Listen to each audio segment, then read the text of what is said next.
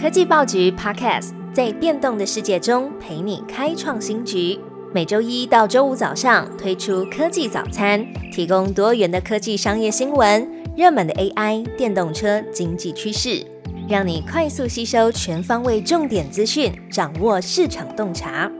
科技早餐今天精选五则国内外重要科技新闻。首先要分享给大家 Chat GPT 的新功能。Chat GPT 即将开放说话、上传图片来和 AI 对话，更与 Spotify 合作翻译节目。一直以来，大家都透过文字输入跟 Chat GPT 对话的方式，在这几周即将产生改变。OpenAI 宣布新增语音和影像的功能，在未来两周先推出给付费版的 Chat GPT Plus 用户新版本，让用户能够用语音或是上传图片来提示 AI。还有呢，Chat GPT iOS 和 Android 应用程式的版本也在少数地区开放了更新，允许 AI 聊天机器人用五种不同的声音和用户说话。这个功能是靠 Whisper 模型完成，它可以从文字和几秒钟的语音样本中就生成像是人类的说话声音。而同样运用 Whisper 模型技术核心推出服务的，还有 OpenAI 跟串流音乐平台 Spotify 合作的新功能。就让 Podcast 的节目制作者可以将原创的内容翻译成多种的语言。目前是初步开放，先把英文翻成西班牙语，并且计划在未来几周增加法语跟德语两种语言的选项。Spotify 副总裁 Ziad Sultan 他表示，透过跟创作者的声音相配的这个语音翻译呢，让世界各地的听众都听得懂，听众们就能够找到真正喜欢收听的节目内容。第二则新闻仍然离不开 Open AI，吴恩达、Sam Altman 同台讨论 AI。吴恩达认为，生成式 AI 未来仍然有很大的潜力。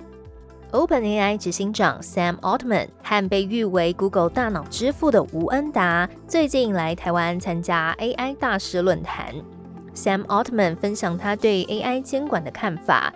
他表示，在 AI 这个圈子里面啊，有很多人对监管是抱持批评的态度，但是他本人是支持要有适当的监管。虽然监管可能会有瑕疵，可是不应该成为人们对 AI 的恐惧。就像人们信任飞机飞行的安全性一样，我们应该要对 AI 的发展保持开放的态度。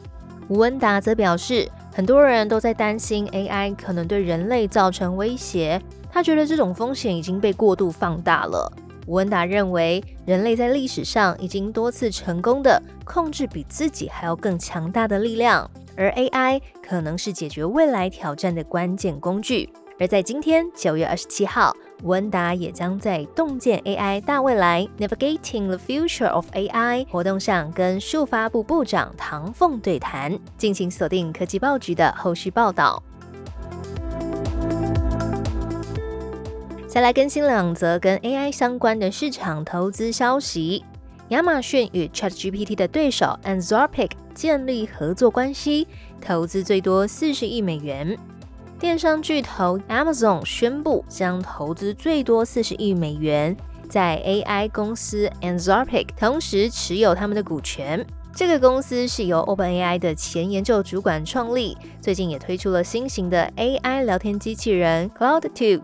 两家公司表示，正在建立策略合作关系，以推动生成式 AI 的发展，并且选择 Amazon 的网络服务作为主要的云端供应商。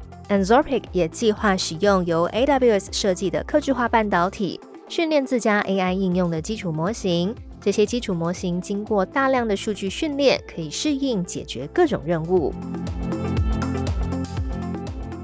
接下来这则新闻是台湾的新创公司哦。耐能 B 轮募资获得益助，加大与红海合作布局车用领域。AI 晶片研发公司耐能智慧在 B 轮募资总额达到九千七百万美元。这一次的 B 轮融资是由李嘉诚创立的维港投资，还有台湾的光宝科、维刚科技、红海集团及和顺新基金等多家公司参与投资。其中，在和顺新基金、红海和全科科技等。内能获得四千九百万美元的策略融资，接下来他们会布局抽用人工智慧 GPT 方案，还有自动驾驶 AI 晶片。内能也表示，持续扩展自动驾驶应用的 AI 晶片，还有自动驾驶的图像处理技术。其中，在自动驾驶图像的处理应用，他们的客户有包含高通、Panasonic、Toyota 等跨国集团。那未来也将进一步扩大跟红海集团合作伙伴关系。包括用在汽车还有其他应用的轻量级 GPT 模型，还有方案。耐能智慧的创办人刘俊成曾经在科技报局的 Podcast 节目《全新一周》当中的专访提到，CPU 是美国人定义的，GPU 是 NVIDIA 黄仁勋定义的，而这个时代的 AI 晶片则是由耐能所定义。想要了解耐能智慧的创业故事，欢迎点击资讯栏节目连结，收听更多刘俊成的划时代 AI 秘辛。最后一则新闻则是社群平台的新功能，行销人敲碗的 Instagram 订阅在台湾开放喽。为了让创作者跟粉丝建立更深的连结，Meta 去年在美国推出了 Instagram 订阅功能，而这个功能呢，即将开放给台湾创作者。